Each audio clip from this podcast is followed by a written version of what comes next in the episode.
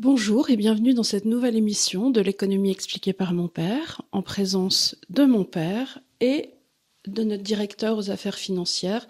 Alors, beaucoup de gens me posent la question. En vérité, on s'est amusé à l'appeler le directeur aux affaires financières, mais son prénom est Jeeves.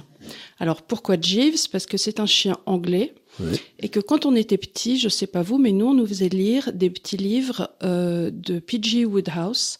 Et dans P.G. Woodhouse, euh, un peu à la manière de Downstairs, Upstairs, Downstairs ou de euh, cette série là, euh, Downton Abbey. Downton. Abbey, euh, les majordomes sont étaient très intelligents. Ils s'appelaient Jeeves et le maître était complètement crétin. Crétin.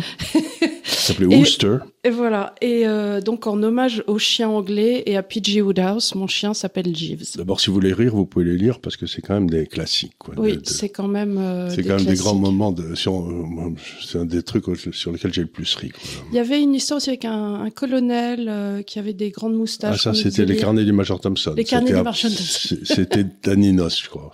Oui, C'était assez drôle, ça. C'était assez drôle. C'était la même époque, un peu que Oui. que le sapeur camembert et ce genre tard, de plus tard, plus mais tard, voilà. mais c'était drôle. Voilà. drôle. Alors aujourd'hui, nous allons faire une euh, émission euh, pour changer, puisque nous avons fait deux émissions sur des sujets plutôt sociologiques. euh, la dernière étant sur qu'arrive-t-il à nos jeunes filles, et je suis assez persuadée que cela va poser pas mal de questions. Mais aujourd'hui, elle n'est pas encore sortie. Elle sort tout à l'heure, donc peut-être qu'on fera un- une seconde partie la Comme semaine on avait prochaine. fait pour la première fois. Comme on avait fait pour la de première fois. débriefing un peu. Mais cette émission, en tout cas, euh, pour ceux qui sont intéressés par l'économie pure et la finance, va être une, une émission sur, premièrement, les valeurs du portefeuille de l'idéal. Donc ça, vous en êtes friand Mhm. pour ceux qui regardent. Et la deuxième partie va traiter euh, du yen et de ce qui se passe en ce moment au Japon et de ce qui se pourrait se passer. Car oui, comme les astrologues, Oui, la nous cédons, nous Où- cédons, où est ta boule de cristal, nous cédons à la facilité d'essayer de prévoir l'avenir avec un peu plus, euh, un- avec un peu plus de finesse que Jacques Attali, ce qui ma foi n'est pas tellement difficile. Ah, écoute, là, tu me, là, tu Là. Non, mais c'est ce que disait Revel à propos d'Alain qui disait il existe deux recettes pour un intellectuel pour tenir dans le monde intellectuel. Euh, la première est de, est de ne se tromper jamais, c'est celle qu'aura choisi Raymond Aron, et l'autre est de se tromper toujours, et ça c'est celle qu'aura choisi Alain voilà, c'est exactement Voilà, ça. il était empaqueté pour l'hiver. Et sans transition, en parlant d'empaqueté, euh, je tiens aujourd'hui à faire un petit coucou à un ancien de chez nous, Romain Métivé, euh, qui a été à l'origine aussi de l'Institut de la Liberté, qui nous a énormément aidés et qui a travaillé chez Gafcal après et qui est parti euh, maintenant, euh, qui a monté sa boîte de recherche en, alors je vais le dire en anglais parce que le prix a été donné en anglais, des Sustainable. Sustainability Europe, c'est-à-dire la, euh, La, un, croissance, la croissance soutenable. oui, mais c'est en fait il a développé avec des chimistes un procédé de packaging euh, qui permet d'utiliser moins de carton, pas de plastique. Non, c'est un truc assez intéressant et on- il le fait d'ailleurs en liaison avec euh, ben, justement Gafcal et Louis, etc. C'est c'est nous qui avons un peu financé tout ça aussi. C'est euh, il y, a, y a un, un ancien du CNRS qui a trouvé, qui vivait à Toulouse, qui a trouvé une, une- un procédé chimique pour littéralement euh, permettre à tous les à tous les cartons, papier, etc. de remplacer le plastique. C'est-à-dire qu'il il passe ça sur son sur le papier, ça, ça se met à avoir toutes les propriétés du plastique. Et c'est biodégradable, donc c'est c'est une énorme invention. Ça fait trois quatre ans qu'on essaye de la pousser, mais elle commence maintenant à percer parce que c'est un immense marché pour le papier, à nouveau. Et parce que tu peux faire des maisons en papier après, parce que c'est tellement rigide que tu peux faire des maisons en papier qui sont Pirouette, cacahuète. voilà. On va pas faire ça. Et donc, tu, ça sert, euh, ça devient très rigide. Enfin, ça a des qualités absolument extraordinaires. Ça prend plus l'eau. Et donc, ben là, ça vient d'être couronné par un prix qui est un peu le, le prix Nobel du packaging. Donc, on est très content pour Romain, mais on est très content aussi pour euh, la famille Gave, parce que comme on est- vous savez, on est des gauchistes invétérés, on essaye de d'aider à la sustainabilité de la planète. Quoi, c'est euh, c'est un de nos sujets. euh, C'est évidemment pour ça que tu le faisais. voilà, voilà, voilà. Alors, revenons dans le dur sur les valeurs du portefeuille idéal. Alors aujourd'hui, euh, On ça- va parler du portefeuille idéal, des valeurs un petit peu, mais surtout de sa construction. de sa construction. Je vais rappeler, pour euh, les besoins de la cause, euh, ce qui au départ était vraiment fait pour vous aider Et à ce titre, j'aimerais rappeler que Charles n'a pas la compétence euh, sur les marchés français vis-à-vis de l'AMF pour vous donner des conseils directs. Ce qu'il donne là pour l'instant sont des idées Hein, c'est des idées pour vous construire un portefeuille. C'est un échantillon. C'est un échantillon. Ça n'est pas fait contre une euh, contre une répartie. Tu n'en tires absolument aucun bénéfice. C'est une réflexion. Voilà. Donc, euh, de la même façon, il n'est pas utile de revenir vers nous en disant comment je peux faire pour acheter. On ne peut pas vous donner ce conseil. Vous pouvez en parler les uns avec les autres en revanche. Ce que vous pouvez faire sur notre site institutdeslibertés.org. Rappelons les valeurs. Nous avons donc Accor, Air Liquide, Schneider, LVMH, L'Oréal, Pernod Ricard, Capgemini, Sodexo, Total Energy et Danone. Voilà dix valeurs qui tu as mis dans ton portefeuille depuis 2018 et qu'au fil du temps tu as balancé euh, par rapport à l'indice de la Bourse de Paris, ça s'est toujours bien tenu. Et normalement, ce que tu disais aux gens, c'est tous les mois d'essayer de rebalancer à la marge les Alors, 10%. Je vais y venir, mais ce qu'elles ont en commun ces valeurs, c'est qu'en principe, elles sont antifragiles. Elles ont rien à voir avec le gouvernement. Voilà. La, la, grande idée, c'est qu'elles n'ont rien à voir avec le gouvernement. Le gouvernement ne perd pas personne au conseil d'administration, donc ne peut pas donner d'ordre. Donc la, la, première idée, quand vous investissez en bourse, c'est que vous essayez de jouer les succès du système capitaliste. Donc c'est pas le système capitaliste, c'est un système compétitif qui est dur. Donc il faut il faut acheter ceux qui, des, les, les, les, si j'ose dire, les lutteurs professionnels, quoi. Mmh. Pas les gars dopés à la, à la, à la à la dépense étatique. Ah, il est certain quand tu vois la, la bouteille de Ricard euh, est le produit ménager le plus acheté en France. Oui.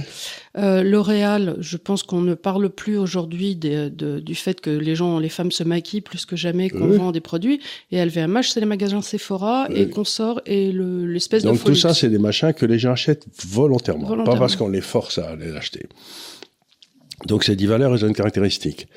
Et donc, ce que j'essaye de faire, parce que vous savez, à l'Institut des libertés, on a un, un, but caché dont on parle jamais.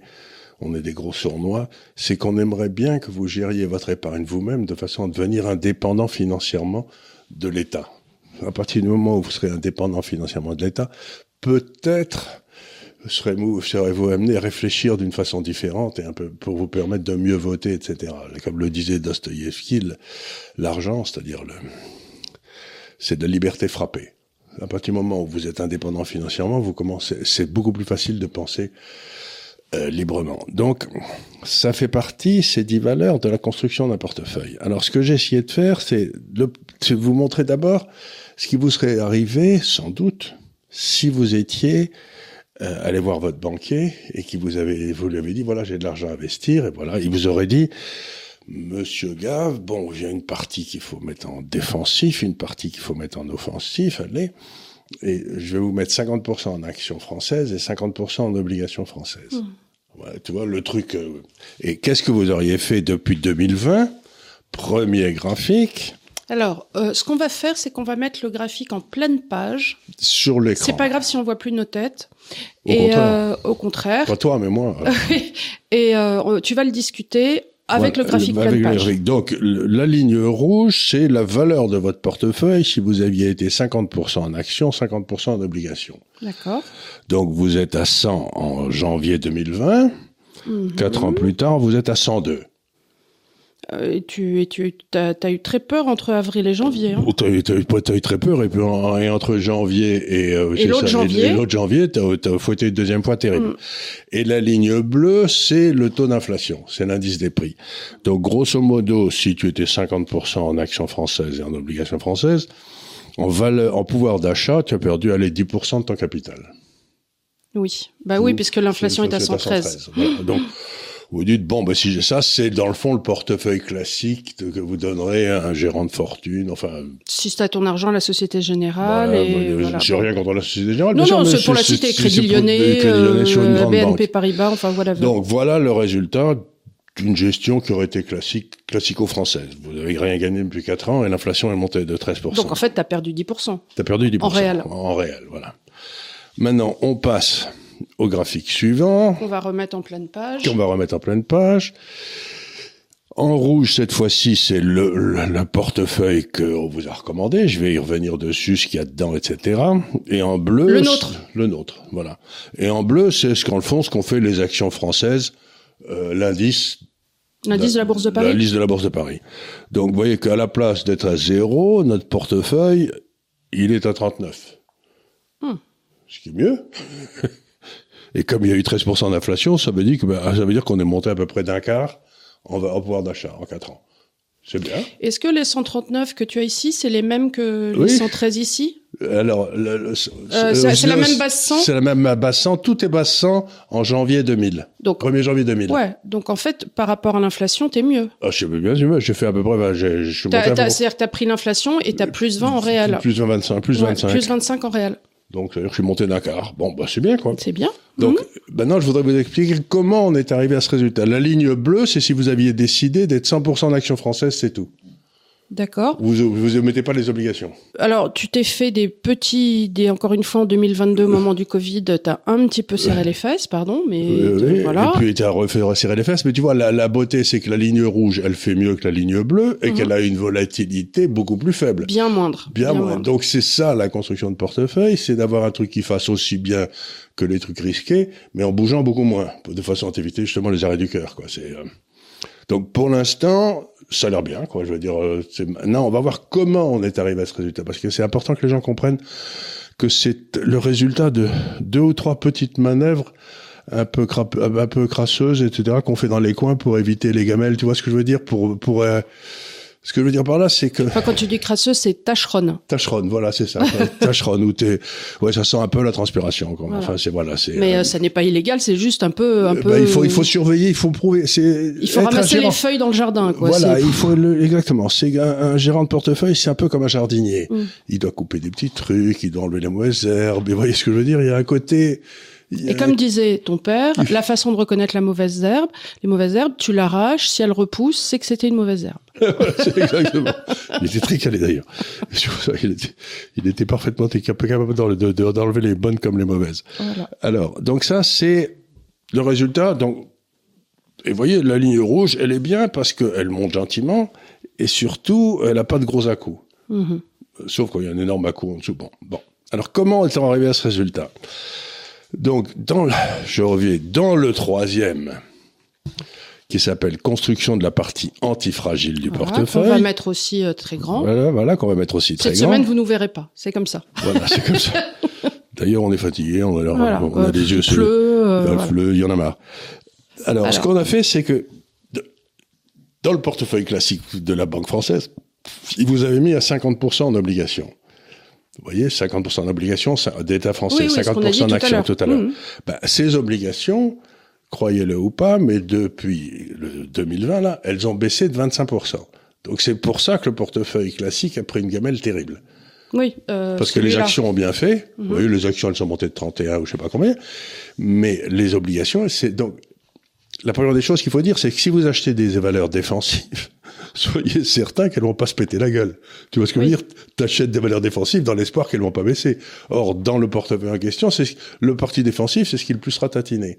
Donc ça prouve qu'il y avait une mauvaise analyse, et moi ça fait 3-4 ans que je dis aux gens, n'ayez pas une obligation française. Oh, ça fait plus que 3-4 ans. vous avez hein. un petit moment. Je dis en tout cas, il faut pas en avoir point barre. Donc par quoi j'ai remplacé les obligations françaises? Par les deux qui sont là-dessus. L'or, qui est en bleu, et les obligations chinoises, qui sont en rouge. Oui, alors il y a encore des gens pour dire, euh, mais euh, les obligations de sociétés chinoises, personne non, ne personne, parle. Non, jamais, jamais, jamais. Je ne fais pas d'analyse de crédit. Voilà. Donc, euh, quand on vous dit une obligation chez nous, c'est une obligation d'État. Euh, les autres, euh, ils les touchent jamais. Donc. Euh, non, non, parce qu'il faut, il faut avoir un département entier qui regarde le bilan, qui est le compte d'exploitation et tout. C'est, ça devient d'analyse financière. Donc, chez Charles Gars, vous aurez jamais des, on vous dira jamais, sauf quand il parle très généralement. Par exemple, si tu vas analyser le Japon et pour cette raison-là, tu pourras parler des obligations dans le sens obligataire, euh, voilà. Mais sinon, c'est les obligations d'État ici. Des obligations d'État. Quand je parle d'obligations, sauf préciser différemment, c'est toujours des obligations d'État. Donc, ce que j'ai décidé dans le portefeuille, ce que j'ai proposé à l'auditeur, c'est de mettre deux tiers en obligations chinoises et un tiers en, en or. Alors beaucoup de gens disent aussi, oui, pour un particulier français, c'est très difficile d'avoir accès aux obligations chinoises. Alors j'ai fait un deuxième portefeuille quelques temps après où il y a que de l'or. Mais à ce moment-là, on a plus d'actions et moins d'or. Et les ETF qui ont des obligations chinoises, on en pense quoi? Ben, il y en, Oui, mais il y, en a. Hmm. Mais, il, faut, il y en a. il faut les analyser. Il faut, il, non, il faut que certains bailleurs avec des obligations de l'État. Et puis ensuite, euh, on peut pas en parler. Oui, on peut pas en parler. non, non, on peut pas en parler. Je disais. Euh, il y en a, il y en a, il y en a, il y en a. Donc, vous voyez là, et si vous faites un portefeuille qui revient toujours à deux tiers, un tiers, ça vous donne la ligne noire qui est montée de 22 Donc, alors que les obligations françaises ont baissé de 25. Donc, tu vois, c'est presque là que tu fais le gros écart. C'est c'est dans la partie défensive que tu te fais massacrer en France. Bien sûr. C'est pas la partie, c'est pas la partie action, tu t'es fait tellement massacrer, c'est la partie obligation. Donc, bah, 122, c'est mieux que 75, quoi. La dernière fois que j'ai regardé, effectivement. Donc, sauf en plus, si tu, tu as fais, un comptable à l'FI, mais... Euh... Sauf, sauf, donc, tu vois, tu fais mieux que l'inflation, même avec la partie défensive. Oui, bah oui. Elle était à 13, donc tu fais un petit 10% réel. Voilà. Alors maintenant, on arrive à la partie euh, agressive, les actions. Les actions. Alors, la première des choses que... Les actions, on remet... Donc la première des choses que j'ai fait, c'est qu'on le premier critère de sélection, c'est qu'on a sélectionné les actions qui n'ont rien à voir avec le gouvernement. Donc attends, les actions là sur ton graphique sur celui-là, c'est les rouges? C'est les rouges, qui n'ont rien à voir avec le gouvernement. Donc euh, nos actions, celles du début, voilà, celles du euh, début, voilà, nos voilà. dix valeurs phares. Voilà. Et la ligne bleue, c'est l'indice de la bourse de Paris. Donc pareil, celle qu'on avait tout à l'heure. euh, Mais là, ici, je, là. je- voilà. Mais je le change pas tout le temps. Je les achète. J'achète 10%, pour, 10% dans chacune des actions, puisqu'il y en a 10, et puis je les laisse. J'y touche plus. Euh, Je, euh, je reste 10%, je reste à 10%, je reste au, j'ai mis 100 francs dans LVMH, ça devient 150, je ramène pas 100 francs, tu vois, c'est, je, je, je rebalance pas. mais tu, tu me disais qu'il fallait que tu rebalances tout Mais le ça, temps. ça, c'est pour montrer d'où vient la performance. Ah oui, d'accord. Ça, dans cette hypothèse, je regarde, je dis, bon, vous voyez, en ne rebalançant pas, en ayant acheté juste des actions qui n'ont rien à voir avec le gouvernement, je mets, allez, 12 points à l'indice. Yeah. C'est bien. Et maintenant, grosse astuce, je prends les mêmes actions, les mêmes 10, et je les rebalance. Voilà, donc imaginons, tu achètes 100 d'LVMH, euh, LVMH fait pour les besoins de, de 150, tu prends les 50 et tu les... Je les remets, je reprends les 50 et je les remets dans les autres qui, ont, qui sont à 80. qui sont à 80. Pour que tout le monde Imaginons, remet en monde à 10. imaginons que, je dis n'importe quoi, euh, Accor soit tombé Voilà, hop, tu tu, ra- tu prends- vends LVMH et tu rachètes d'accord. et tu rachètes du Alors, Accor. pourquoi je fais ça? C'est que je cherche pas à sélectionner les bonnes valeurs. Je prends un échantillon du capitalisme français. Je me dis, ils vont avoir une rentabilité d'à peu près 7-8% par an en termes réels sur le long terme. Et ces 10 sociétés sont bien gérées. Donc, il y en a certaines qui seront trop chères à un moment, trop, mais elles vont toutes retourner vers la moyenne automatiquement. Mais c'est c'est un peu contre-instinctif parce que prenons, je- pour les besoins de la cause encore une fois, LVMH surperforme et cette année-là va faire 150. Naturellement, tu as envie de dire, ah ben je liquide ma position Accor et je double mon LVMH. Tu peux faire ça dans une gestion active, mais moi, je dis, il n'est pas possible que le VMH croisse de 20% par an pendant, pendant un siècle, parce qu'à ce moment-là, ils posséderaient la Terre entière. Donc, à un moment, ils vont revenir comme tout le monde à 7%. Et ben, je sais pas quand. Mais, euh, mais par contre, euh, Danone a été géré très piètrement par un, écolo très gentil. Ils sont écroulés. Et ben, s'il y a un type normal qui reprend la gestion, eux, ils vont pas gagner 2% par an comme ils ont fait depuis 5 ans, mais ils vont remonter à 7. Voilà. Donc, tu, tu, tu, tu, es- tu fais de l'hypothèse qu'ils ont- qu'ils auront sur le long terme à peu près tous la même rentabilité. Et s'il y en a un que le marché survalorise, tu le vends pour acheter celui que le marché aime pas en ce moment. Donc en fait, tu joues le groupe, tu joues pas les valeurs. Voilà, je joue le groupe, je, roule, je joue le retour à la moyenne de chacune des parties du groupe D'accord. vers une rentabilité moyenne qui est normale. Tu vois, c'est pas. Et alors, donc, je, donc, en, en- en sélectionnant, je mets pas l'État, je mets déjà 12 points à l'indice, qui est d'ailleurs monstrueux. Hein. Mm. Et maintenant, si je rebalance, à la place d'être à 142, Donc, c'est-à-dire là, tu as refait le même graphique. le même graphique, mais je suis pas à 142. T'es pas avant, 143, je es suis à pas- 149. Donc, le rebalancement systématique, vendre ceux qui sont montés, acheter ceux qui ont baissé, rajoute 6 points. Mm.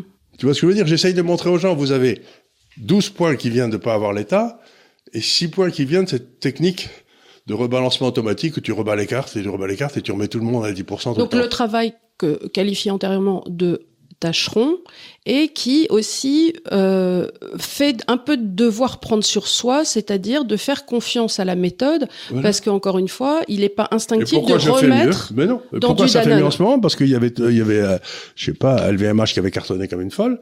Et ce qui s'est passé, c'est que récemment, elle s'est pété à la gueule.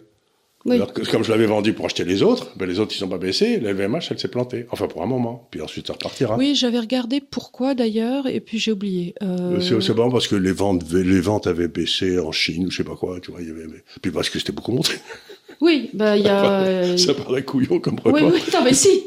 Si, parce que t'as les, t'as les, t'as les, t'as tout le monde qui gagne du fric dessus. Oh, je... T'as les hausses qui dépendent d'une, du, effectivement, d'une prise de valeur réelle, et puis t'as les hausses qui sont une spéculation, et dans ces cas-là, c'est des bulles spéculatives, et ça explose.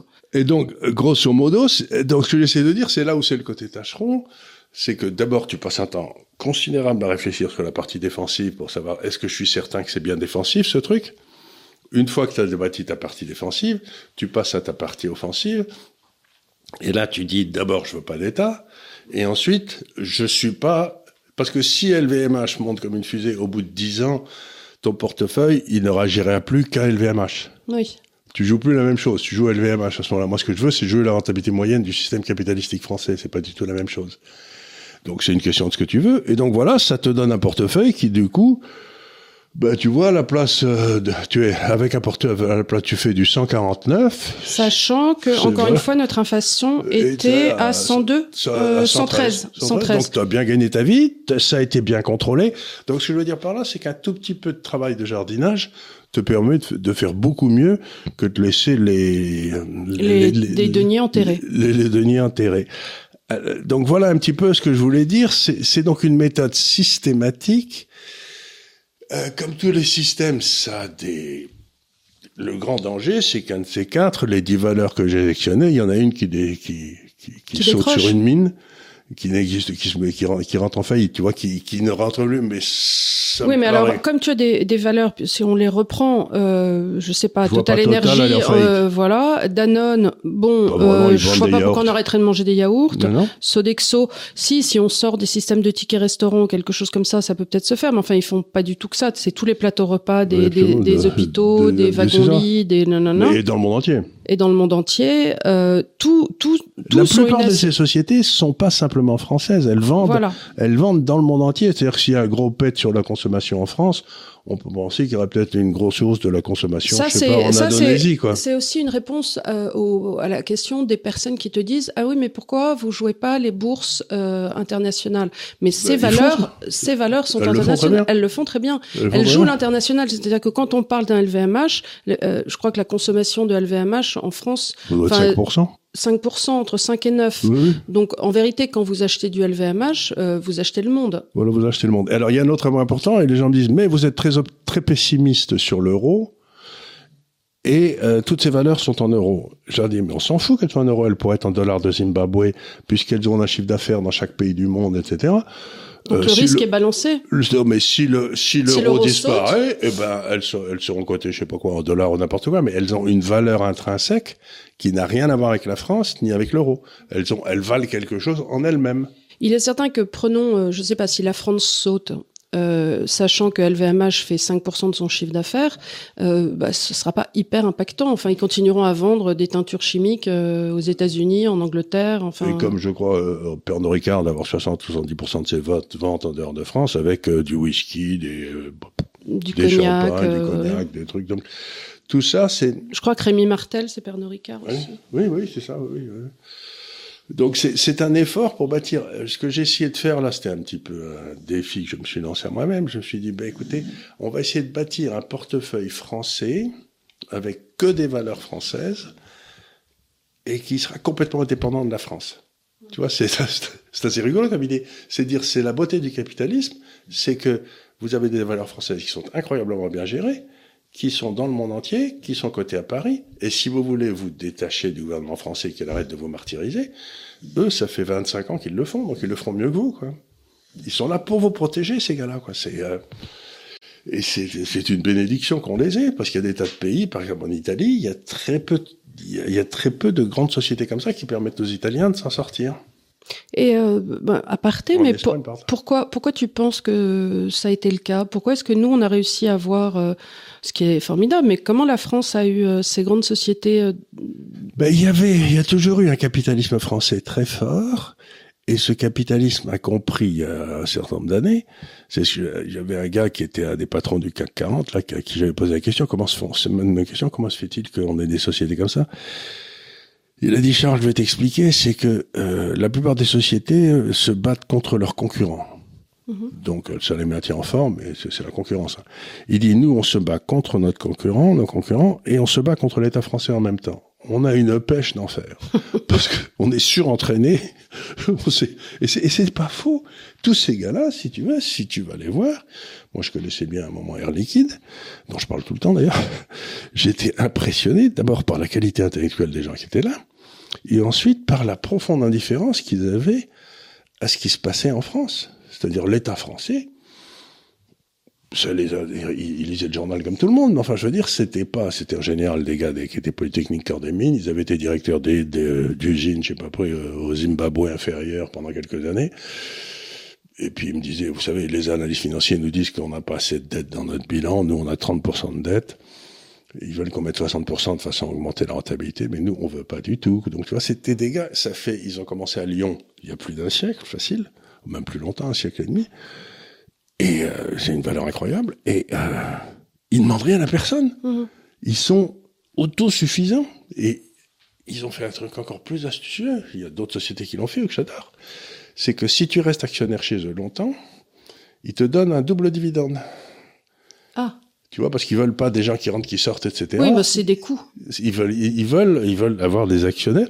Et ils ont, quand tu rentres dans leur siège social, qui est à côté du ministère des Affaires étrangères français, là, quand tu rentres dans leur siège social, il y a une pièce à droite pour les actionnaires qui peuvent venir lire le journal, se renseigner sur ce que fait Air Liquide et tout. Donc, ils ont un respect de leur propriétaire qui est l'actionnaire. Tandis que quand tu vas dans une société qui appartient à l'État, t'as pas l'impression que tu es respecté, quoi. Tu Souvent, enfin, je sais pas, ça peut arriver, mais donc je veux dire, c'est ça, c'est cette espèce de euh, ils sont, il y a souvent à l'origine de certaines de ces grandes sociétés, pas toutes, il y a souvent une famille. Oui. Et, euh, et ben, le capitalisme familial a beaucoup de choses à dire pour lui, quoi. C'est-à-dire que une famille, ça, ça, ça réfléchit sur le temps long. C'est pas une carrière, si tu veux. Il y a, il y a le petit, il y a les. Euh, oui, oui. Donc. Donc il y, y a, tous ces aspects qui sont presque humains, qui fait que beaucoup de ces sociétés sont des sociétés dans lesquelles, ben, qui sont beaucoup plus humaines que les que, que les sociétés qui virent tout le monde parce qu'il y a une mauvaise année ou j'en sais oui, rien. Quoi. Bien sûr. Donc c'est, j'ai essayé de montrer qu'on peut bâtir un portefeuille qui tient la route. Écoutez, qu'est-ce qu'on a eu depuis 2020 On a eu le Covid, on a eu euh, une ou deux guerres, on a eu et portefeuille. Et c'est pas fini. Et c'est pas fini. Et portefeuille, il fait 30 38%, 39%, et il est, il est peinard comme tout. Oui. Tu vois ce que je veux dire? Et donc, ça veut dire que ce portefeuille, t'as littéralement pas besoin de lire le journal, de réagir à ce qu'il y a dans le journal. Et là, de ton expérience de financier, euh, comment tu trouves les marchés en ce moment? Ben, Je trouve, il se passe un phénomène alors très très curieux. C'est que je suis euh, différentes façons de gérer l'argent. Il y a plusieurs façons de gérer l'argent. Il y a celle-ci, il y en a d'autres, etc. Et ce qu'il y a de marrant, c'est que ça fait quatre ou cinq mois que plus personne gagneront. Oui. On perd pas.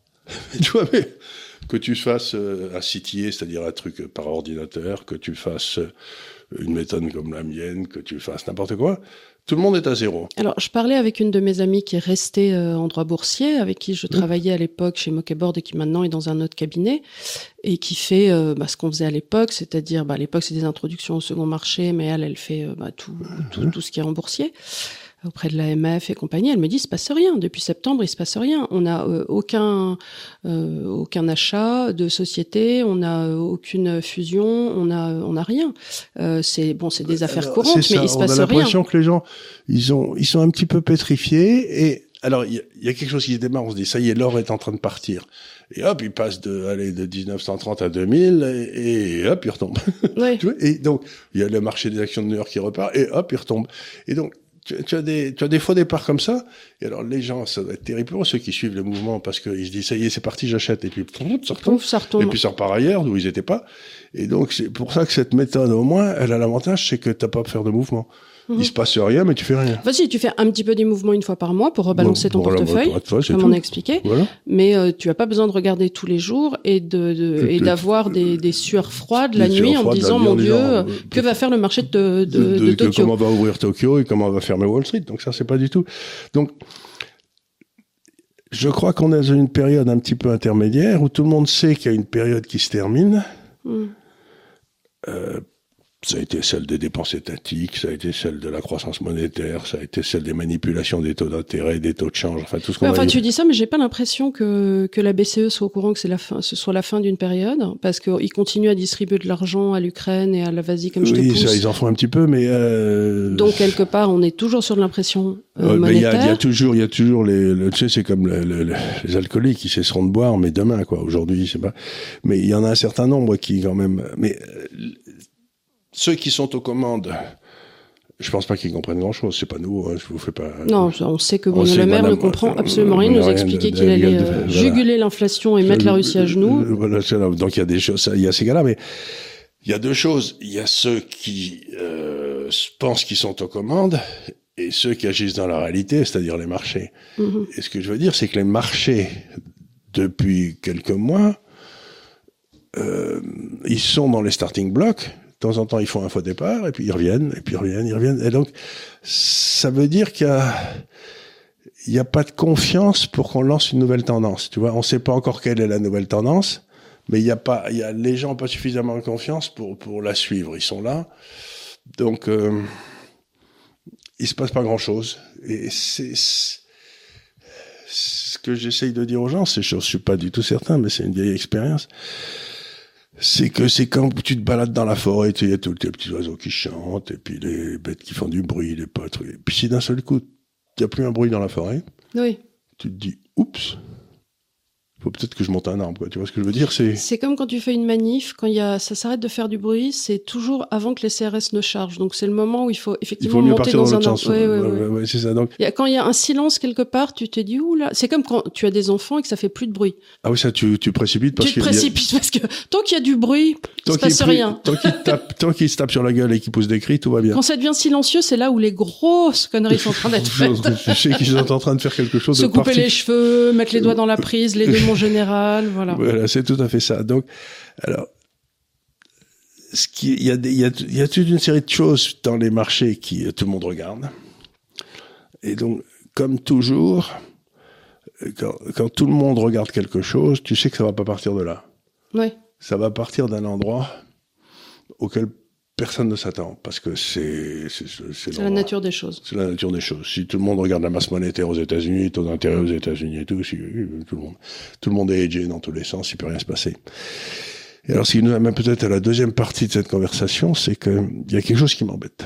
Voilà. Alors, on va vous en parler. Ce qui m'embête beaucoup, c'est le yen. Alors, le yen, c'est la monnaie du Japon, comme vous le devez le savoir. Et alors, il se passe un phénomène sur le yen que j'ai, pour, pour ainsi dire, pas vu depuis 50 ans.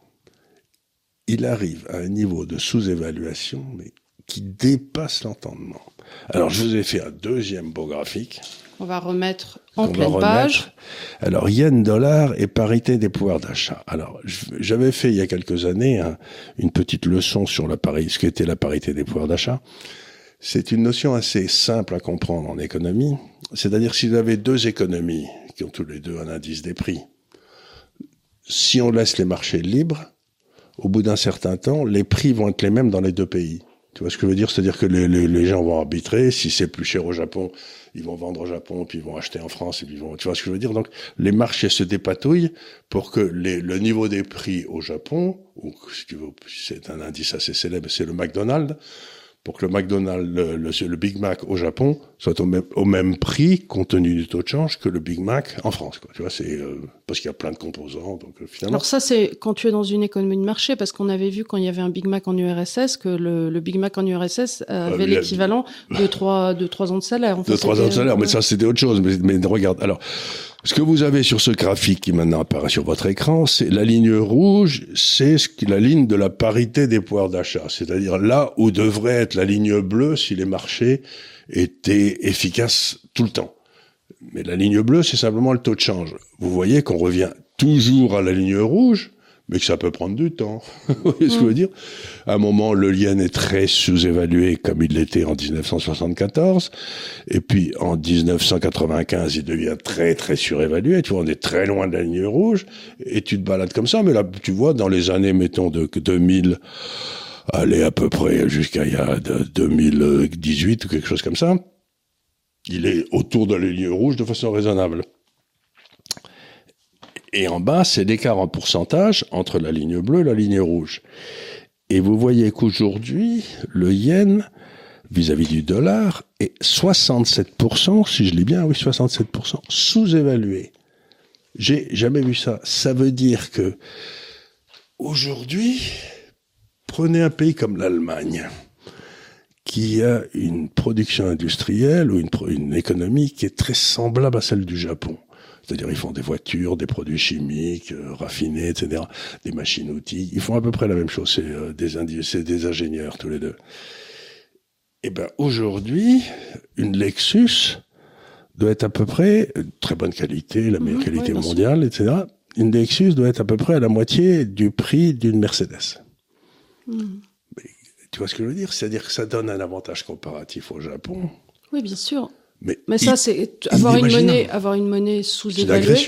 Euh, mais ça, ça a toujours été le jeu euh, des Asiatiques. Déjà, tu en parlais euh, dans ton second livre. bien sûr, on regarde de 95 à 2000, ils ont été surévalués. C'est d'ailleurs pour ça qu'ils sont pétés à la gueule à l'époque dans les marchés. Ça, je parle pas des, je parle de la deuxième économie industrielle du monde, le Japon. Je parle pas d'un petit pays comme la alors, Pourquoi, alors, pourquoi? Alors d'où ça vient cette ben, sous-évaluation Ça vient d'un truc assez curieux, c'est que la banque centrale japonaise, quand il y a quelque chose comme ça qui se passe, toujours regarder du côté des banques centrales. Quelle ânerie a fait la banque centrale pour que ça se produise Tu vois, c'est euh, et là ce qu'ils ont fait, c'est assez simple, c'est qu'ils ont décidé euh, que il fallait plus payer. Ils avaient passé l'inflation qu'ils avaient, ils réussissaient pas à faire monter l'inflation à 1 ou à 2%, ils voulaient, elle était à 0. Mais ils avaient pas, ils, ils ont qu'à augmenter leur masse monétaire, ils font ça très bien chez nous. C'est ce qu'ils ont fait, c'est ce qu'ils ont fait pourtant, mais ça, ça démarrait pas, ils savaient pas d'inflation. Donc ils ont dit, puisque c'est comme ça, on va mettre les taux d'intérêt à zéro sur les bons du trésor à 3 mois, c'est-à-dire euh, ton épargne de jour le jour, hein, et sur les obligations à 10 ans.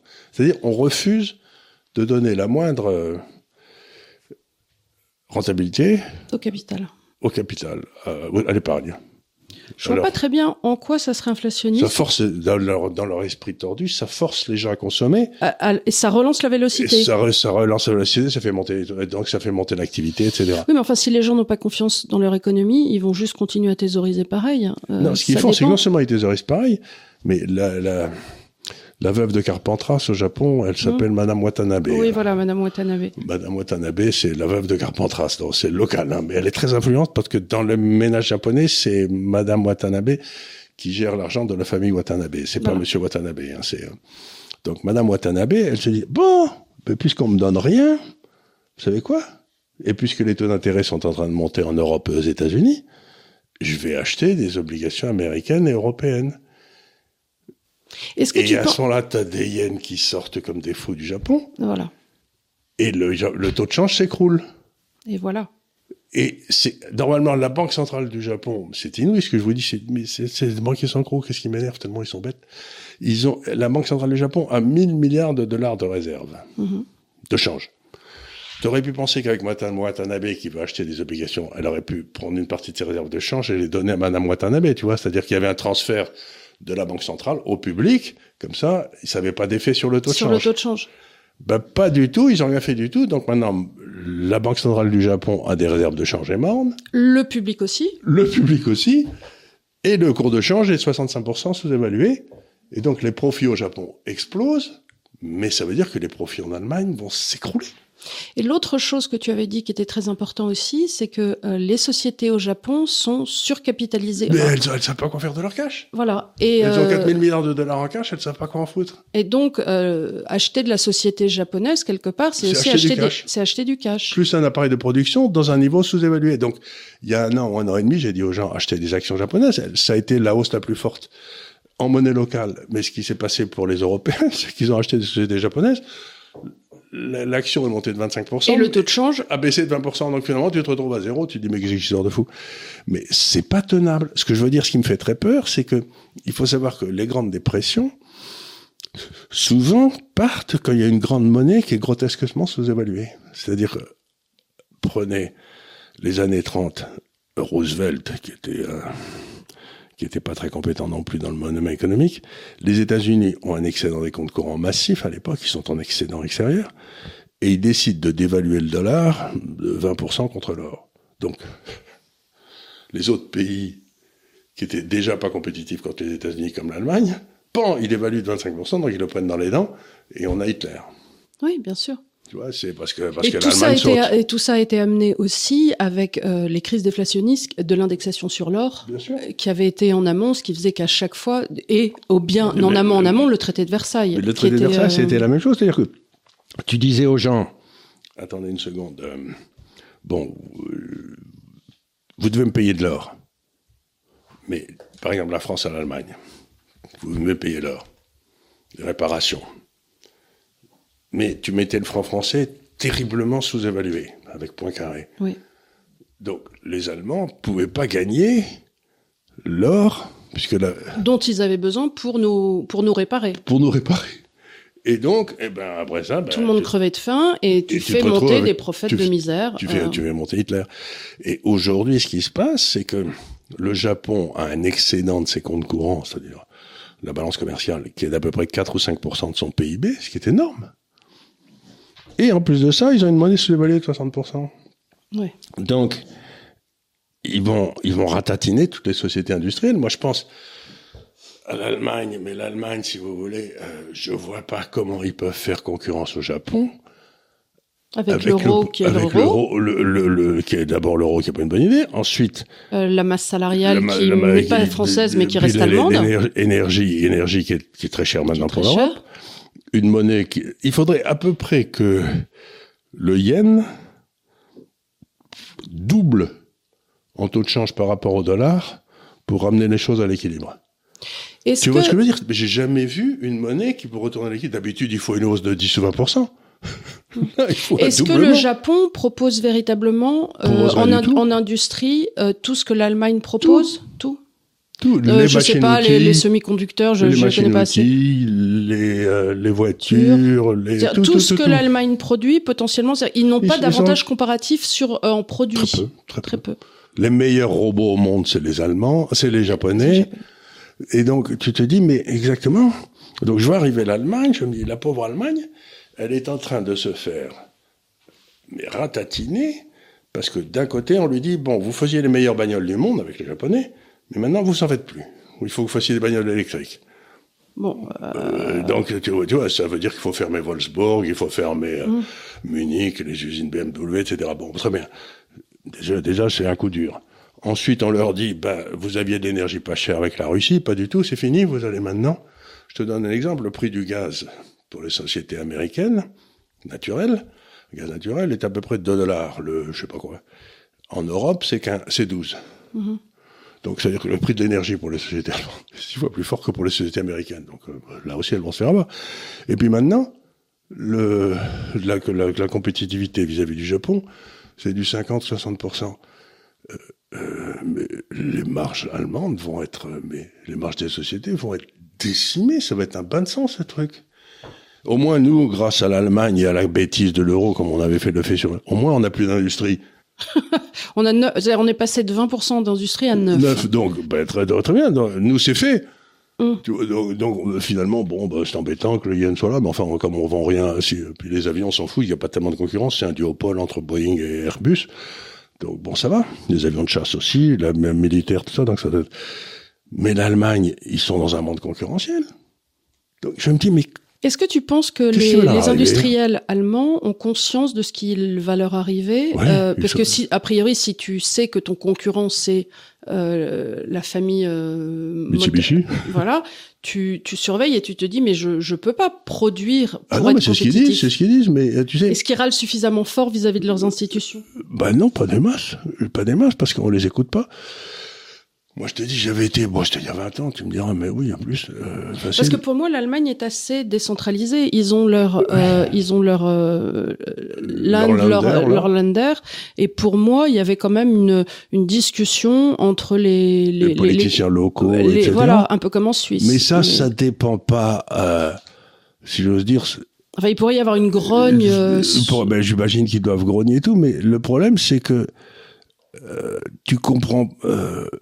Tu comment diras, tu agis sur le Japon? C'est ce que j'allais dire. Même si tu grognes, tu peux pas agir sur le Japon.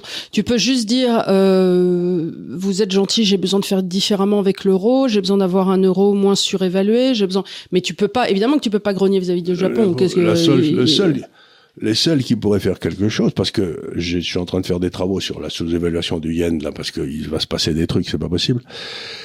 Et euh, j'arrive parce que les, alors t'arrives à des trucs complètement imbéciles. Tu prends le Korean won, tu sais, qui est, qui est un gros concurrent du yen. Tu sais, c'est de la Corée du Sud. euh, Ils ont...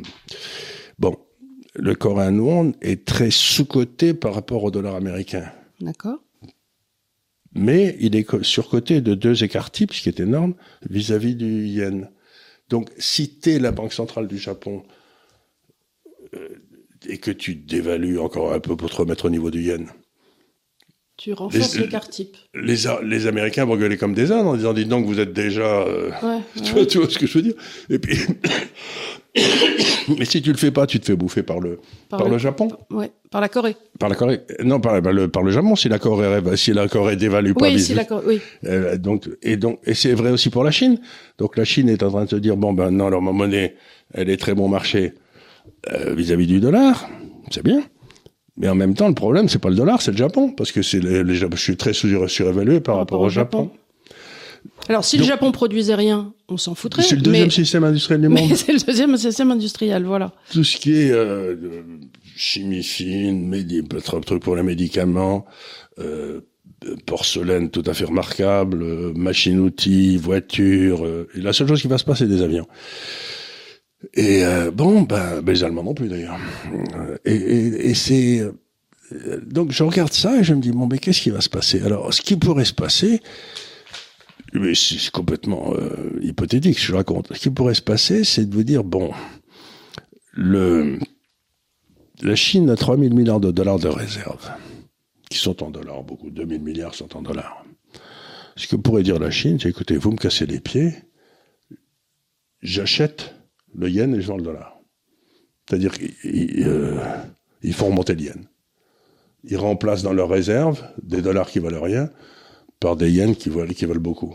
Ça, c'est une énorme décision politique. Est-ce qu'ils sont Et- prêts à faire ça? Ben oui, je sais pas s'ils sont prêts à faire ça, mais en attendant, s'ils veulent stabiliser, s'ils veulent qu'il y ait un problème en Asie, qu'il n'y ait pas de problème en Asie, ce qui est un peu leur but maintenant, c'est d'avoir Ouais. fait une zone monétaire, on en a souvent parlé ici, ben, ils doivent, à un moment ou à un autre, prendre la responsabilité et dire, bon ben, il y a une dislocation des marchés dans le yen, euh, bon ben, j'achète le yen, et, et tant pis pour le Japon, quoi. En même temps, si le conflit euh, israélien euh, continue, euh, la Chine pourrait, et les États-Unis rentreraient dans un conflit en soutenant Israël, la Chine pourrait avoir envie de se désengager du dollar et, se peu de désengager. vendre, acheter du, et puis, et et puis en plus, il veut vendre du dollar et acheter du yen aujourd'hui. En tant qu'investisseur, c'est tout sauf bête. Oui, Parce oui, que oui. Tu, tu vas avoir euh, beaucoup plus de pouvoir d'achat avec Mais ce que je veux dire, c'est qu'ils peuvent aussi sentir que, euh, en termes de diplomatie, se désinvestir d'un dollar vis-à-vis euh, des autres pays avec qui la Chine travaille et dans son ouverture pourrait être euh, en plus bien perçu par euh, les gens avec puis, qui la Chine travaille. Et puis faire baisser, et faire, monter le yen, ce serait peut-être une idée euh, qui ferait plaisir un petit peu aux Allemands, aux Européens, aux Coréens. tu vois ce que je veux Ouais, dire Et peut-être même aux Japonais, parce qu'eux, eux, ils savent pas quoi en foutre de ça. Mm. Ils ont pas le... Et, et de sorte que aussi, ça rend, euh, bah, pour un Japonais désormais venir euh, en pas. Europe, c'est hyper cher. C'est il peut pas. Mais Louis est allé, ton, frère- ton frère est allé à Tokyo il y a quelques, il y a quelques, quelques jours, quelques semaines. Et il me disait que autrefois, quand tu allais à Tokyo, si tu veux, il fallait que tu prennes une hypothèque sur la maison avant de payer ton hôtel, quoi. Tu vois, c'était. Aujourd'hui, ça coûte rien. Il me dit, ça coûte rien. Le Donc Japon c'est le moment d'aller en vacances au Japon pour nous. Pour nous. Donc, euh, pour vous Mais que ça dure. Mais, mais eux, ils vont pas venir chez nous, hein. Voilà. D'ailleurs, c'est vrai, on a plus de Chinois que de Japonais. On il y avait une époque, il y a, euh, dans les années 2000, il y avait beaucoup, beaucoup, Beaucoup de Japonais. Japonais, Bah, ça oui. devait être dans cette période-là, Ah voilà. ben voilà. Quand euh, c'était. Quand, euh, le, quand, le, quand le- la monnaie était chère. Là, si tu veux, il faut, il faut qu'ils aillent prendre leurs vacances dans la préfecture d'Osaka, quoi, parce que parce qu'ils peuvent pas sortir de chez eux, c'est trop cher, quoi. Mm. Et ça veut dire que c'est une très mauvaise nouvelle, parce que les Japonais, il y a un pouvoir d'achat assez fort. Normalement, euh, leur tourisme vis-à-vis de la Thaïlande, etc., était très important, mais là, ils le font plus. Donc, donc non seulement ils, ils piquent les ventes des autres à l'extérieur, mais ils achètent plus rien au monde parce qu'ils sont pas. Oui, parce que ils aidaient à développer des camps comme les Philippines et ainsi ben, de suite en faisant des resorts et ainsi de suite et c'était c'était bien. Et donc et donc voilà. Donc je vais dire par là, pour moi, tout le monde vous parle de l'inflation, du dollar, des taux de change, du prix du pétrole, etc.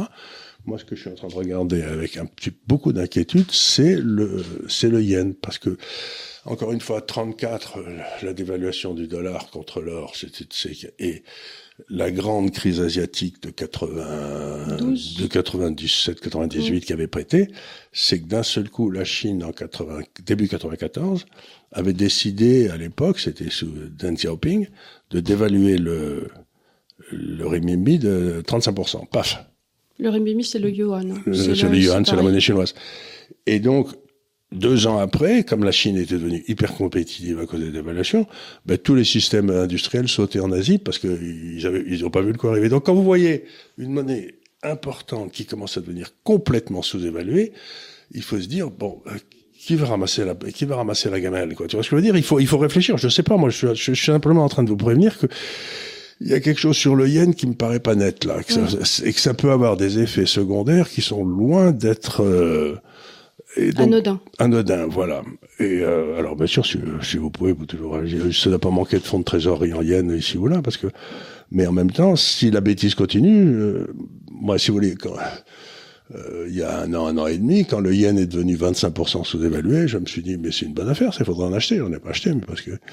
Mais maintenant, on est à 50%, donc j'aurais perdu 20%. Oui. C'est un truc parfaitement rationnel. Hein. Parfaitement rationnel. Parfaitement rationnel. Je me dis comment la monnaie se dévalue de 25%. Par contre, si j'ai acheté des actions avec, à ce moment, comme les actions sont montées, montées de 25% et que la monnaie a baissé de 25, j'ai pas perdu d'argent. Oui, mais enfin, tu fais pas ça pour pas perdre d'argent. Dans l'idée, tu le fais pour en gagner, quoi. Un minimum, au moins que ça paye tes efforts. Ça paye Donc, je me dis, ben, ben Dieu, alors là, c'est... Donc, il se passe un truc, euh, c'est ça défie les lois de la rationalité. voilà, ça défie les lois de la rationalité parce qu'une banque centrale a décidé de pas rémunérer les épargnants de son pays, donc les types se barrent à l'étranger, ce qui est un réflexe normal. Mmh, mmh. Mais euh, en se barrant à l'étranger, comme ça a un effet disproportionné sur le cours de change, ben le cours de change devient complètement sous-évalué. Maintenant, ce à quoi il faut réfléchir, ça a commencé il y a un an, un an et demi, c'est qu'il va y avoir un énorme euh, pet qu'il y a des gens qui vont ramasser une baisse de leur rentabilité de façon phénoménale ici. Et euh, ben, il faudrait mieux pas les avoir dans les portefeuilles. Voilà. Et moi, la victime la plus évidente, pour moi, c'est l'Allemagne. Oui. C'est ça le. Oui, bah, bah, dans le champ industriel. Dans le champ industriel. Mm. Et euh, euh, alors, j'ai par exemple les Suédois qui sont une très grosse euh, nation industrielle. On en a parlé souvent ici. Et ben eux, ils ont du coup quand ils vont le coup partir, ils ont laissé leur monnaie filer à peu près autant que le yen. D'accord. Donc tu vois, les Suédois, ils sont loin d'être bêtes. Euh, leur, banque centrale est loin d'être bête, oui. Loin d'être bête, c'est la plus vieille du monde. Hein. Ils en ont vu des coups et ils ont dit bon bah alors euh, si on nous agresse comme ça, vous savez quoi On va on va rien dire. Puisque c'est comme ça. Puisque c'est comme ça, on va faire comme les Japonais, on laisse filer notre monnaie et comme ça notre appareil industriel, il sera pas tué par le Japon. Donc mais l'Allemagne peut pas faire ça dans l'euro. Non. Tu vois, c'est. Est-ce que, euh, tiens, ça va, ça va répondre à une autre question. Alors, est-ce que euh, on pourrait dire, dans ces cas-là, est-ce qu'un pays comme l'Allemagne ou est-ce que la France pourrait dire, ah ben puisque c'est comme ça, on va réserver 30%, 40%, 50% de nos marchés étatiques euh, avec des mesures protectionnistes en, en forçant les gens à n'acheter que français, l'État et où les gens? Alors, on a tout à fait le droit. On pourrait à la limite le faire que sur des sociétés européennes. Mais si on dit on va réserver les achats industriels, etc., qu'aux sociétés françaises, euh, il y a des tas de produits qui vont manquer hein, parce qu'on n'en fait plus. Tu vois ce que je veux dire? C'est par rapport à un truc comme les semi-conducteurs euh, qui sont un peu le, la base de toute l'industrie mondiale. Hein. Euh, ben, les semi-conducteurs, ils sont faits à Taïwan, quoi. Alors, ce qui est marrant, c'est qu'ils sont faits à Taïwan avec des brevets américains. Donc tu te retrouves dans un monde curieux où euh, les Américains peuvent décider de à qui ils vont vendre leurs semi-conducteurs. Si tu commences à sortir des pieds, les Américains disent pas Mm. aux Français parce qu'ils sont pas bien. Donc, parce qu'ils contrôlent les brevets. Et les Taïwanais, eux, ils sont à 80 km de la Chine communiste, donc tout le monde se dit ils vont être envahis demain. Donc, Alors sinon, les gens vont te dire, oui, mais alors, dans ces cas-là, euh, on n'a qu'à recréer des sociétés qui font des semi-conducteurs. il faut 12 ans Voilà. pour faire une usine. Et alors sinon, ils te disent, bon, ben, imaginons qu'on parle de coton euh, Mmh, ouaté. mmh. Ah, mais ça, Euh, c'est facile, oui. Alors voilà, achetons du coton ouaté français. Oui, mais alors le problème, c'est qu'il va être 40% plus cher que du coton ouaté euh, chinois ou japonais. Et donc, à ce moment-là, tu vas te retrouver avec, euh, tu achètes ton coton ouaté Chine euh, français, t'es content, t'es fier de toi, et tu vas plus au restaurant, à côté de chez toi, deux fois par semaine comme tu faisais, mais tu vas plus jamais, et donc le, le restaurant ferme et va en faillite. C'est que... Parce que si tu as 100 à dépenser sur ton budget Bah, et que tu mets 80 désormais dans ton coton ouaté, là où tu mettais 20 sur du chinois, ben le delta que tu avais pour aller au resto ou pour t'acheter des nouvelles chaussures euh, n'est plus là. N'est plus là. C'est-à-dire que toute mesure protectionniste est toujours payée par le consommateur final. C'est une augmentation des impôts. Et euh, à la place de dire on va augmenter les impôts, on dit on va mettre un droit de douane dessus. Les Mais dernières ça, mesures, ça touche facilement au capitalisme de connivence. le dernière mesure protectionniste qu'on a eue, c'était à l'époque de Pierre Mauroy, je crois, euh, quand ils avaient fait un contrôle d'échange strict. Ah oui, c'était pour t'empêcher de sortir fric, ça. ouais. Oui, et ils avaient aussi euh, incité à n'acheter que les marques françaises. Tu ne pouvais acheter que voilà, et ça a très bien marché comme chacun sait. C'était un gros succès.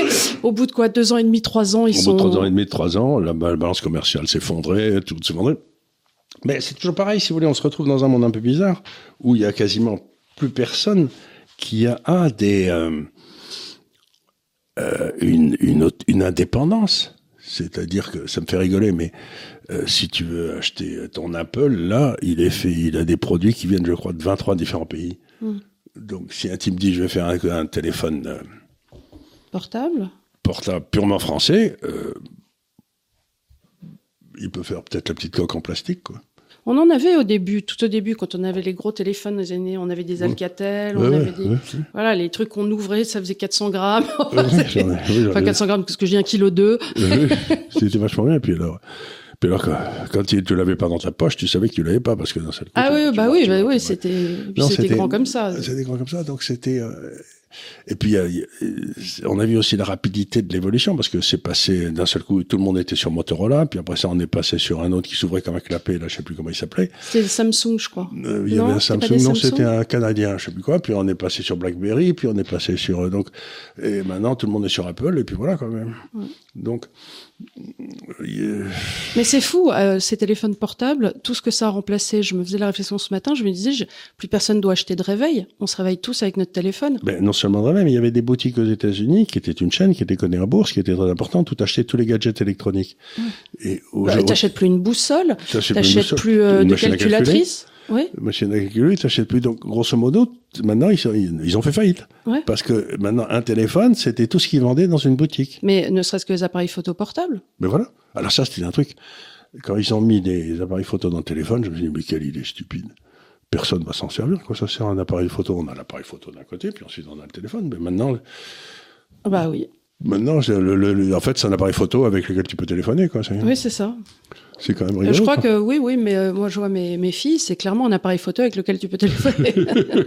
Voilà. Donc, alors, ce que j'essaie de dire, c'est tu me posais la question tout à l'heure, quel était le, pourquoi il y avait du silence dans la forêt. Et je me demande si si c'est si c'est pas, le. Japon si c'est pas le Japon, cette sous-évaluation extraordinaire du yen. Tu penses que les marchands en ont conscience? Non.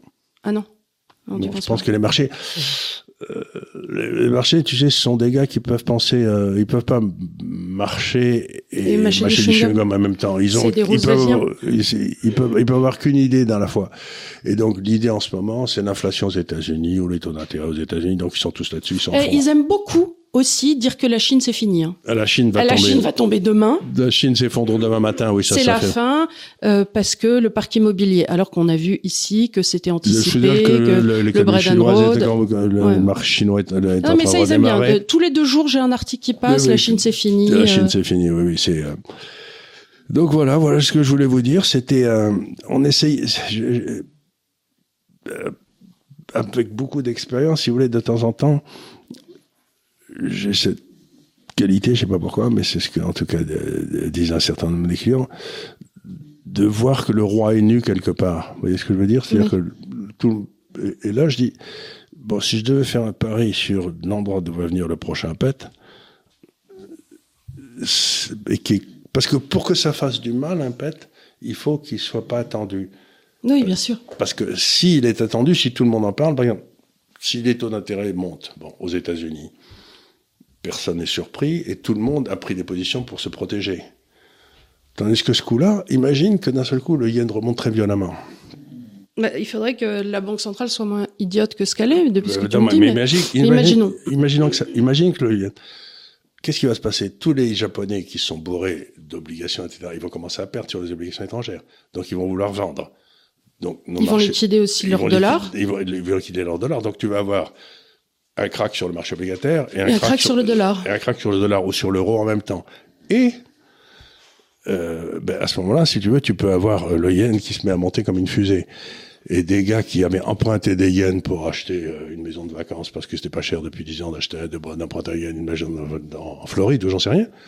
Eux, ils se retrouvent d'un seul coup avec À des poil. à poil, avec des appels sur marche. Donc ça peut yen, déclencher. Et là, personne, et pers- personne n'est protégé. Tu vois, T'as une idée du short sur le yen par les temps qui j'en sais rien, j'en sais rien, mais ils ont des excédents En courant en, valeur, mais ils ont supérieur à 100 milliards de dollars facilement, même beaucoup plus. C'est-à-dire que pour que leur monnaie baisse alors qu'ils ont des comptes courants excédentaires de 4 ou 5% du PIB, ça veut dire que les sorties de capitaux étaient supérieures à 4 ou 5% du PIB. Comme le PIB doit être à peu près la moitié dessus des États-Unis, c'est-à-dire 13 000 milliards, euh, ça fait, euh, oui, ça fait 400, 500 milliards de, facile de position short. Donc, je me dis, ben, s'il faut couvrir ça en panique, Personne n'a les liquidités pour couvrir ça. hein. mais non, mais non. Puis surtout s'ils vendent leurs- leurs obligations australiennes, leurs obligations françaises, etc. Donc ça veut dire que oui, en liquidant des positions pour se sauver eux-mêmes, ils peuvent mettre tout le monde dans une mouise C'est exactement ça. Comme ce que je dis, c'est que ça peut partir comme un feu de forêt. Ouais. C'est pour ça. C'est pour ça que je voulais prévenir les gens, c'est que ben voilà. Il peut y euh, avoir une panique boursière qui arrivera d'un coup qui arriverait euh, par le yen. par le yen et d'une façon complètement inattendue. Et ce qu'il y a de bien, c'est que ben, notre portefeuille euh, idéal dont on en a parlé au début, là, ben lui. euh, Bon, comme il est lié à la consommation quelque part. Et Euh, il est en a- dehors des tractations monétaires. le- puis à ce moment-là, peut-être leur, leur montera, peut-être les obligations chinoises monteront, j'en sais rien moi. Peut-être que les gens se bourront la gueule au Ricard. Exactement, par exemple. Ou pour, les, pour ceux qui n'ont pas beaucoup d'argent, les autres, ils prendront du champagne, donc ça sera bon pour le VMH. Donc on est bon dans tous les cas de figure. Quoi. Et puis ceux qui ceux qui veulent plus iront au restaurant du cœur, financé par Sodexo. Quoi. C'est- Sodexo, oui, c'est ça. Donc on a, on a couvert le terrain. Le terrain de la consommation. Voilà, donc vous voyez, ce que je veux dire, c'est que c'est c'est un truc que je fais assez rarement, c'est de dire attention, il y a peut-être un danger que les gens pensent pas. Quoi. Mm. C'est tout. Voilà. Bon, bah écoutez, euh, merci beaucoup de nous avoir suivis. Encore une fois, euh, ceux qui ne le, savent, le sauriez pas encore, Charles euh, donc a commis un ouvrage qui est derrière lui, que vous avez La vérité vous rendra libre. Si vous ne l'avez pas commandé, n'hésitez pas à le faire. En tout cas, merci parce que pour l'instant, il est numéro un des ventes sur Amazon en, en économie. En économie. Donc on est très content. Euh, L'éditeur est très content aussi. Euh, il y a eu plus de 3000 commandes directes, ce qui pour un essai est très valable. Je crois On qu'on en est à peu près Près de 5000. 5000 de vendus, qui paraît-il est très bien. Euh, Mais il faut qu'on... Voilà, si vous voulez faire quelque chose pour nous, vous pouvez en parler à votre libraire, parce que eux aussi déclenchent des ventes et de là des appels d'air. Voilà. Et on vous remercie beaucoup de nous avoir suivis. Mettez des pouces, parlez-en autour de vous, et Merci encore. On vous dit à la semaine prochaine. Merci. Merci, Au revoir. À bientôt.